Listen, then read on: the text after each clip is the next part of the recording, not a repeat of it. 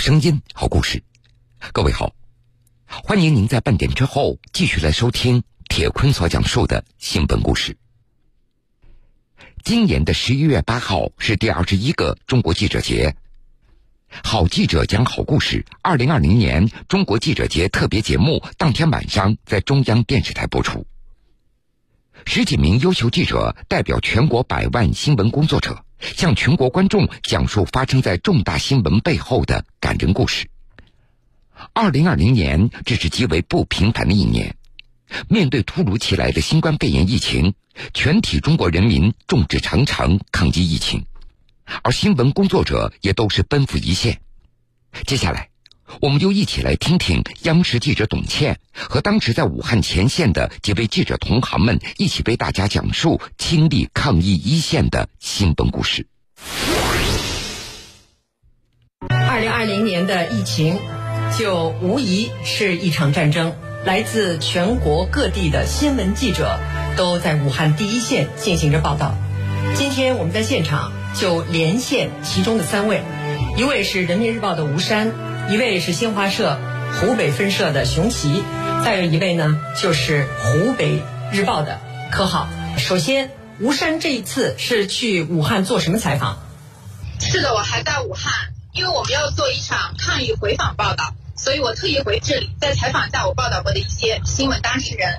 接下来我们来看一下新华社湖北分社的熊奇，你此时背景我认识，给大家介绍一下，这是哪里？我现在是在武汉的红山体育馆，这个地方是武汉首批启用的方舱医院之一，已经于今年的三月十号正式的修舱。如今呢，这个建筑已经恢复成原来的样子了，已经开始举办一些体育比赛。接下来我们看一下熊奇发回来的报道。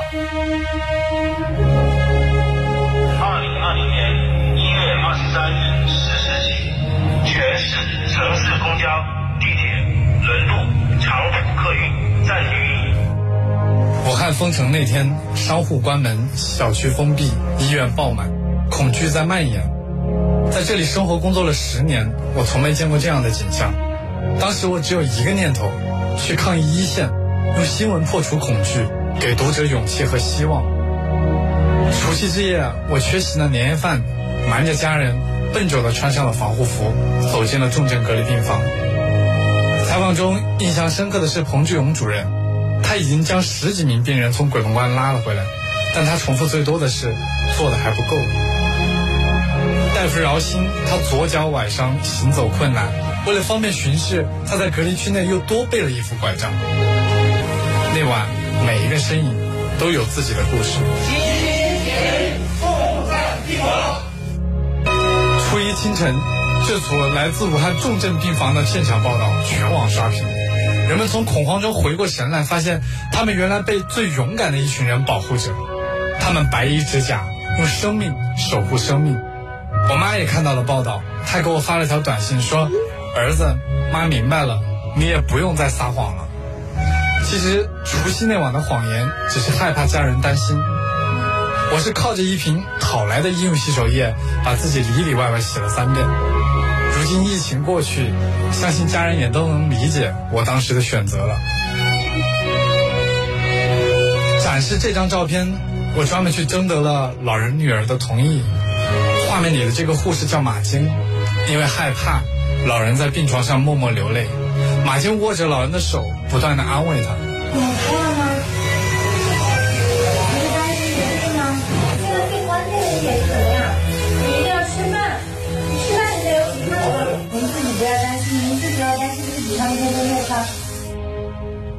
幸的是，老人还是离开了。几个月后，同事告诉我，老人的女儿在四处打听我的消息。她说，要谢谢记者，因为我的报道让她看到了妈妈生前最后的影像，看到了医护工作者代替了儿女尽孝。听到这个消息，我放下了手头所有的事情，从几万段视频和照片素材里。把所有和老人相关的影像资料一一找了出来，转交给了他。我希望能给他们带来多一点点的安慰。记者一直是我梦寐以求的职业，但这一刻，我更加深刻地体会到了它的分量。记者本身，我觉得是一种桥梁，去做大家的眼睛，去看见大家平时没有那么容易看见，或者说需要看见的事情。方医院启用的第一天，为了记录大家怎么生活，我蹲守了十个小时。那天我见到了一个小伙子，入院躺下后，他打开了一本《政治秩序的起源》，口罩遮住了表情，藏不住的是眼神里的专注。看见我举起相机，他轻轻摆了摆手，示意不用拍他。我犹豫片刻，还是凭借着记者的本能按下了快门。灾难面前，淡定从容；艰难时刻，探求理想。读书哥瞬间成了一个闪亮的精神符号。这本书的作者，著名的学者福山教授，也在社交媒体上转发了我的这张照片。后来，我们通过总社的同事找到了福山，他欣然写下了对读书哥的祝福。一个半月的漂洋过海，这本书到了我的手中。可是这时的读书哥却婉拒了所有采访，消失在了人海之中。整整两个月的大海捞针，我才终于找到了他，将这番万里之外的祝福送到了他手中。至暗时刻，一张照片温暖了无数网友，一份祝福架起了世界人民心中的桥梁。总有人问我，那时你害怕吗？怎么会不怕呢？在方舱医院采访，防护服意外破损的时候，在身边不断的有朋友发热、感染，甚至倒下的时候，我都曾想过最坏的情况。可我不能后退，我是记者，这里是我们的家，也是我们的战场。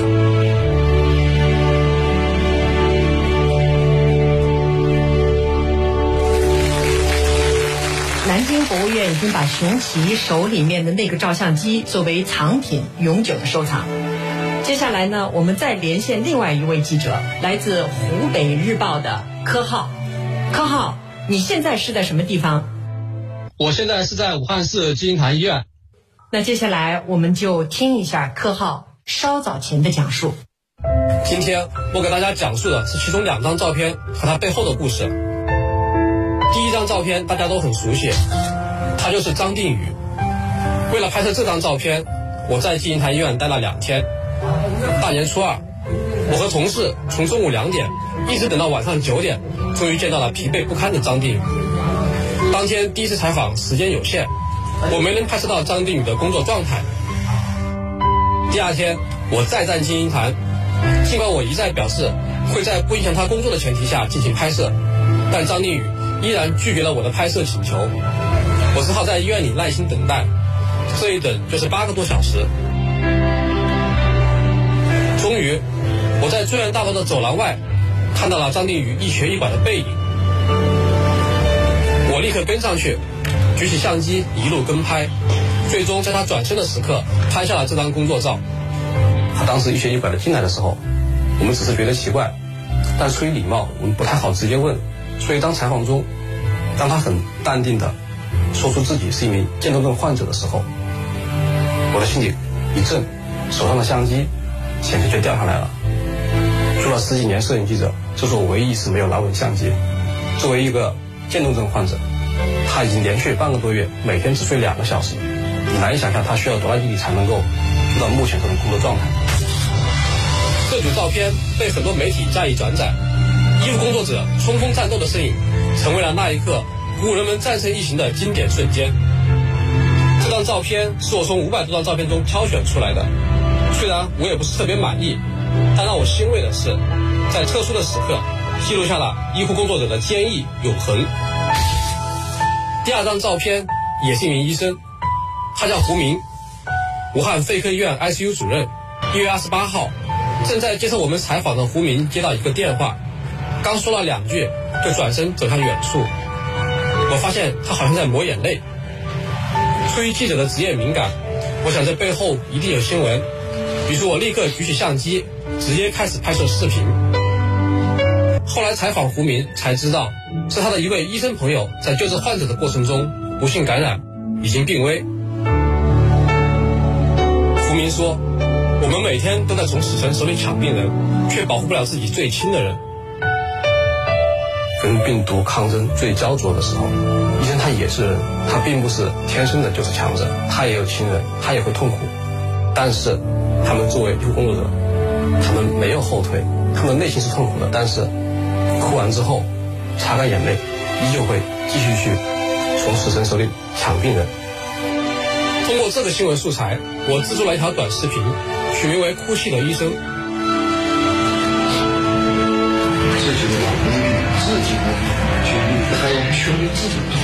这条短视频在湖北日报官方抖音号发布后，播放量达到一亿四千万次，网友们纷纷为这些有血有肉的白衣战士点赞。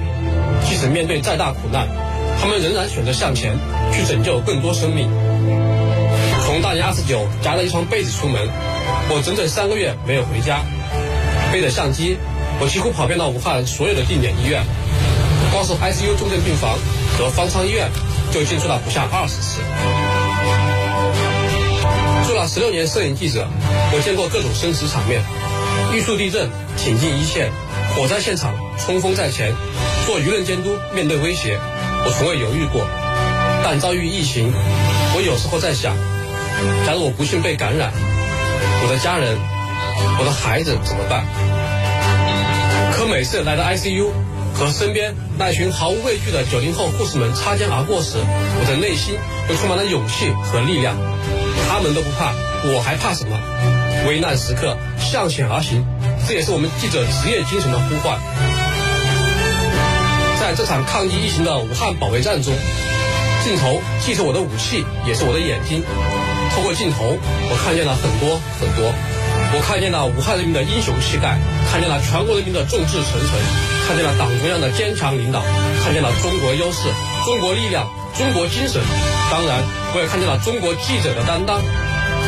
面对千难万险、枪林弹雨，我们义无反顾，勇往直前。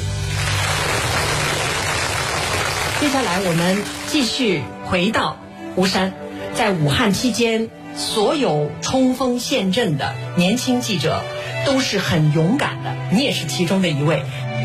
我觉得逆行武汉的每一个新闻工作者，以及为抗疫做出努力的每个人，都是勇敢的。当疫情的乌云逐渐散去，我们再来回望这座城市，心里都有一种特殊的情感。就像这身衣服，它是我在武汉抗疫报道中穿的最多的一件。今天我特意再次穿上它，给大家讲故事。接下来，我们就一起来听听吴山您的讲述。我在武汉近八十天抗疫报道中很难忘的是自己的一次发烧。那是我从金银潭医院重症病区通宵采访回来，我的体温突然就上升到三十七度六，是在采访中被感染了吗？当时我心里真是有了前所未有的担忧。由于医疗资源紧张，紧急约核酸检测也要时间，我就先把自己临时隔离在酒店房间里。但不论出现什么情况，我都要完成报道。我顶着人在不断上升的体温，核对采访细节，赶写通讯。我想的是，如果真的已经感染，也要把稿子写完再去治疗。在这篇报道中，我记录了医生张威经历救治艰难时刻的心声，他对我的采访从拒绝到接受，记录了护士梁顺照顾气管切开患者的从容淡定。她是金银潭年纪最小的护士，还记录了患者王爷爷对我比划胜利手势的坚定笑容。听说他刚进 ICU 时，连说话都喘。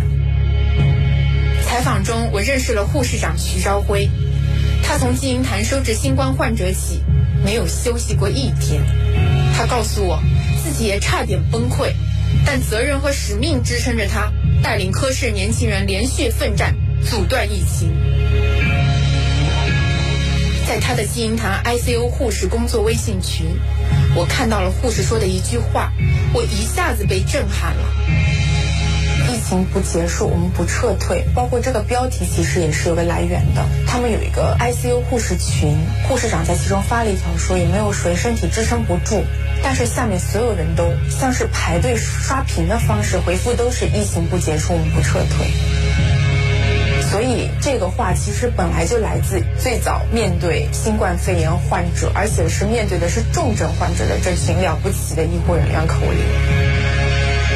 云淡风轻的语气中有惊心动魄的力量，我把它做成了文章的标题：疫情不结束，我们不撤退。紧接着，这个标题在武汉乃至全国广为流传，成为深入人心的战斗口号。这篇报道也成为人民日报等主流媒体有力量的疫情报道。好在我这次发烧有惊无险，只是熬夜淋雨引起的重感冒，核酸检测显示阴性。但一个月后，父母才知道我曾经历心惊胆战的一周。刘志明院长的殉职，是武汉抗疫中沉痛的一刻。我第一时间赶到现场。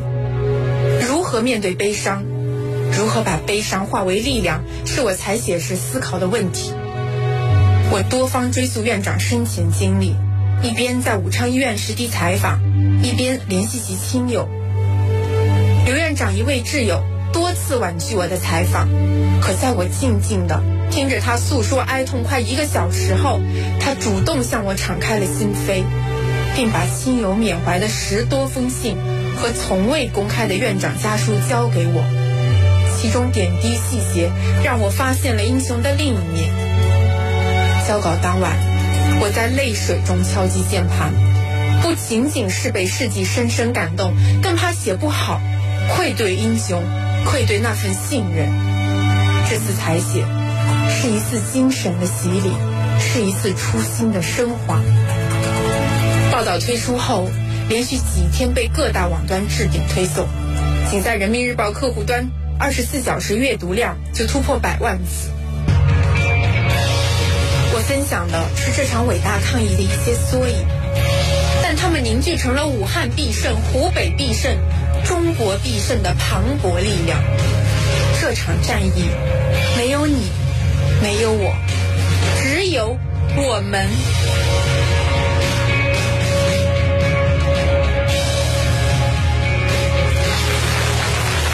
我手中拿的这是全国抗击新冠肺炎疫情先进个人的奖章，上面有医生、有护士、有解放军，同样也有一位拿着照相机的新闻记者。虽然说他是讲给个人，但是我们更把它看作。是对所有新闻记者的褒奖。刚才吴山提到了对刘志明院长去世以后对他同事的采访。那么我在武汉期间采访到的是他的爱人，武汉三医院的 ICU 护士长蔡丽萍。在刘院长生命的最后阶段，蔡丽萍要在两个 ICU 之间进行选择，一个 ICU，她是护士长。里面有三十多个二十出头的年轻护士，个个都是他孩子的年纪。他是母亲，他太知道这个时候哪家的父母愿意把自己的孩子往枪口上推。但是这些孩子不一样，他们穿上白衣就是战士。蔡丽萍是主帅，他不能走，他不能离开。但是另外一个 ICU 里面躺着他心爱的爱人。他正在进行九死一生的搏斗。刘院长多想让自己的妻子陪，但是他却告诉妻子：“我好多了，你放心，你忙你的，你那里缺不了你，我不用陪，我好。”蔡护士长采访的时候跟我说。刘院长去世之后，他无数遍地问过自己：为什么他平时对病人那么体贴入微，对自己的同事那么的将心比心，但偏偏在那个时候不知道刘院长是在饱受折磨，新冠的折磨如此的厉害，但是却鼓励他。这个采访难，难在让丢了丈夫的妻子再一次经历选择的痛。我在面对面采访了很多年，多少采访，我都是步步紧逼。但是这一次对蔡丽萍，我于心不忍。但是这个采访又是如此的重要，因为我想更多的人会跟我一样，从他们的痛里感受到力量。在疫情期间，能够让人感受到力量的，不仅仅是伤痛，还有欢乐。我们看到的这段视频，让这个小伙子成为了网红。为什么？因为那个时期，他让许多人有了久违的快乐。我们千方百计地联系上他，他的故事随着我们的采访渐渐展开。卡车司机夏斌的妻子岑萌是癌症晚期，在医院做手术的时候，夫妻两个都感染上病毒。夏斌住在方舱，岑萌住在同济。夏斌的心里很苦，但是他为了让自己的妻子笑，就拍搞笑视频分散妻子的刺骨疼痛。结果视频不仅让妻子笑了，他的病友也笑了，方舱的医护人员也笑了。夏斌看到自己的笑能够给别人带来快乐，于是就把自己的苦藏在了夜深人静。方舱里有一位五十多岁的大姐总在哭。因为他老母亲赶上新冠肺炎去世了，他在过一道很难很难的关。夏斌老早就注意到他。有一天，他坐在大姐身边，告诉她他自己正在经历什么，他心爱的妻子正在经历什么，生活正在不远之处怎样的等着他们。大姐听着听着，抬起了头。过了一会儿，她把手放在了夏斌的肩膀上。轻轻的抹撒，他仍在流泪，但此时他是为了夏冰。他那么痛，反过头来倒要安慰自己。两个泡在苦水里的人，都想的是把对方用力的拉扯出来。随着采访的深入，我越来越敬重夏冰和岑萌，他们不管是心理还是身体，痛太多。苦太多，但是他们却把快乐送了出去。这些故事有时让你心痛，但又抚平心上的褶皱，感到温暖。这些故事会让你哭泣，但又帮助你擦拭泪水，不再孤单。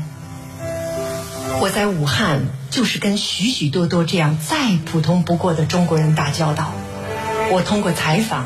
走进他们的心，让更多的人感受到，到底是什么力量能够让我们中国人在这么短的时间内赢得与新冠病毒的较量的胜利。我很欣慰，因为通过我的采访，让很多人看到最普通的中国人身上散发出的人性的光亮，看到他们即便是身处逆境，仍然要尽己所能去帮助别人。作为记者，我们全程在场，我也很骄傲，因为我们的报道汇聚起的不仅仅是信息、新闻，不仅仅是事实，更是力量。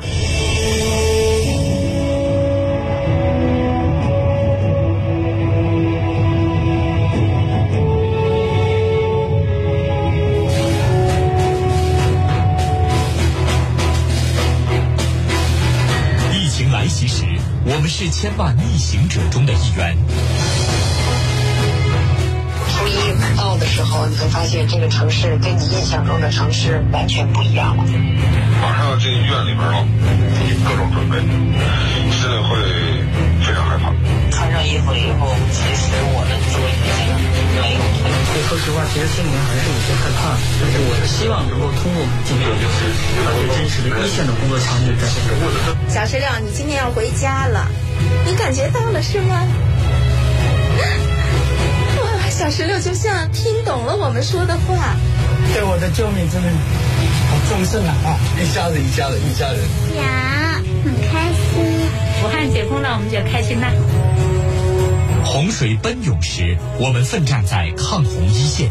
我现在呢，就是在全椒县的这个锄禾大堤上，这里是周周围决口封堵的施工现场。抢险人员克服了道路狭窄、高温暴晒等重重困难，在经历了一百一十八个小时的紧张施工，今天上午成功合龙。脱贫战场，我们用脚下的泥土寻找勇气。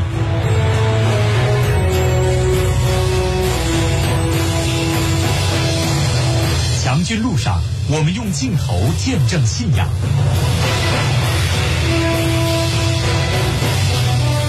我们书写新闻，书写官兵，呃，书写官兵的风采，哎、其实它也是一种战斗。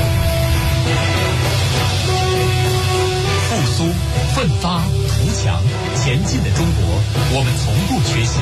本次冬奥会首次融入了冬季运动的板块，在这里冬奥元素随处可见。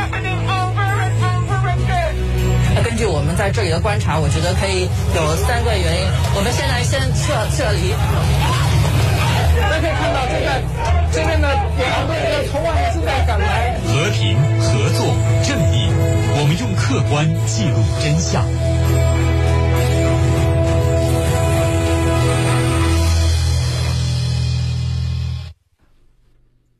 无论抗击疫情前线，还是脱贫攻坚一线，无论抗洪救灾战场，还是重大工程现场，都可以看到记者的身影。他们脚下有泥，心中有光，肩上有责任。他们用心唱响奋进凯歌，用力记录伟大时代，用情凝聚民族力量，用责任担当讲述精彩纷呈的中国故事。好了，各位，明天同一时间我们继续来收听好记者讲好故事，欢迎各位到时来收听。一杯清茶，一个故事。